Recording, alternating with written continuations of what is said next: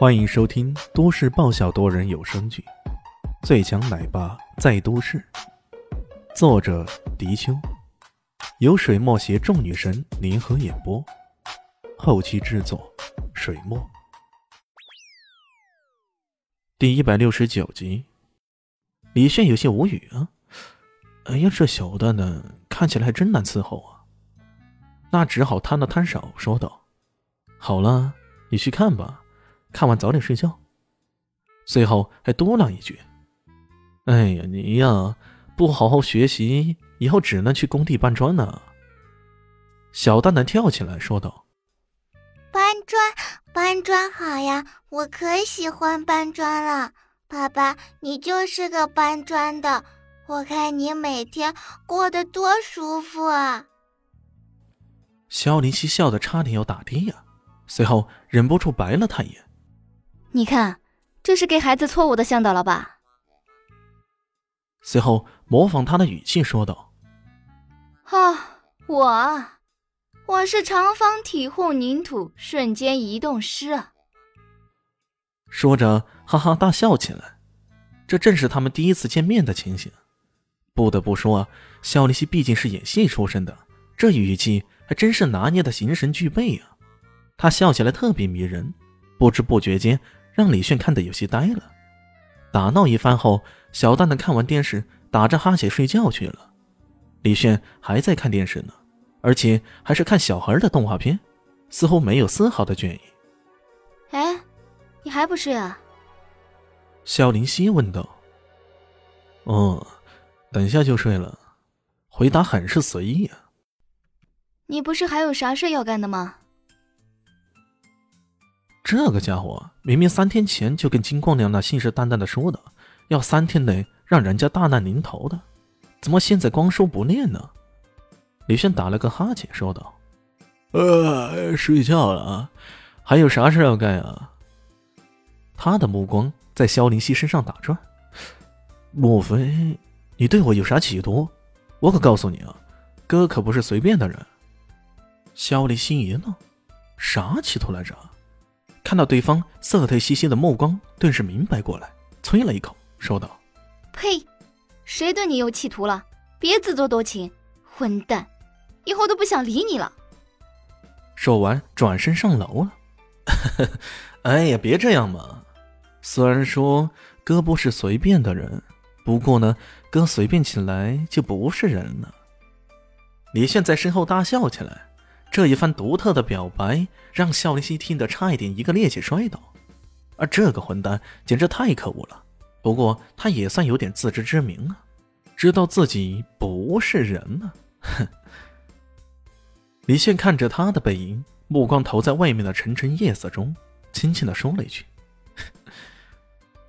可真是月黑风高杀人夜。”他在这里闹着玩可万万没想到，此时此刻的金家早已经气氛紧张了，一个个脸色凝重的在金家大堂中等候着。两天，其实只是短短的两天时间，他们金家的生意已经一落千丈了。负责掌管账目的大管家战战兢兢的报了个数目：“呃，家主啊，这两天下来，咱们金家关停了十二家工厂，被封了三家大企业，被抓了一百二十八人呢。”海外还有三口油井、八处矿山、五家公司尽数被吞并啊！经济损失大概大概超过了二十个亿啊！金平度脸色铁青，他有些恼恨的看了看坐在轮椅上的金光天，要不是自己的儿子色胆包天的，金家怎么会招惹上那么一个恐怖的对手？哦不，还有个金光亮！他四处搜索，想找出另一个始作俑者。却发现金光亮竟然不在。哼，难道家难临头，这家伙抢先跑了？当然，也有人并不是特别担心。有个叔伯就很淡定的说道：“家主放心吧，我已经跟青囊门的门主联系过了，他们会派出强大的阵容来助阵的。”另一个叔伯也说：“对呀，对呀。”我听说这一次青土狼、青风狼都双双出动了，阵容之鼎盛，青风狼已经达到了化境中期的境界。这样的强者助阵，我才不信他凭一己之力就能够让我们金家吃大亏。收拾这小子之后，经济上的损失后面可以慢慢补回来，没事儿了。各种鼓舞士气、振作的话，在几个叔伯口中不断说出来，让金品度稍稍有些宽心。他看了看旁边正在沉思的金平吉，问道：“二弟，你有些什么想法？”金平吉说道：“没啥想法，大家讲的都挺好的。”仿佛这一刻，他又恢复了昔日那纨绔子弟的本性，只顾吃喝玩乐，万事不了于心呢。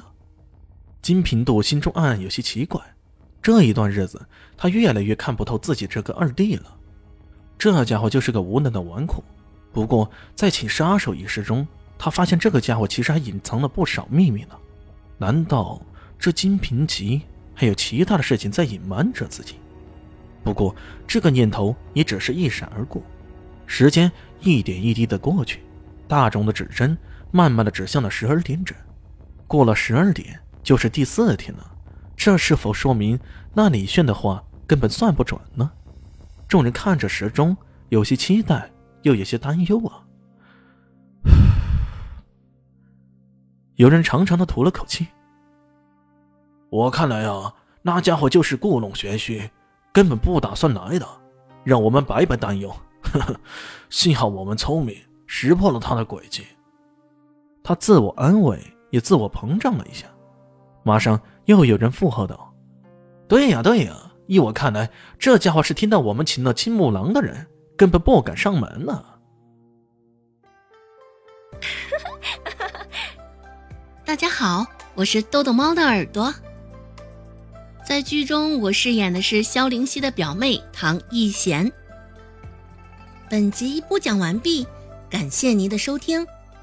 感兴趣别忘了加个关注，我在下集等你哦。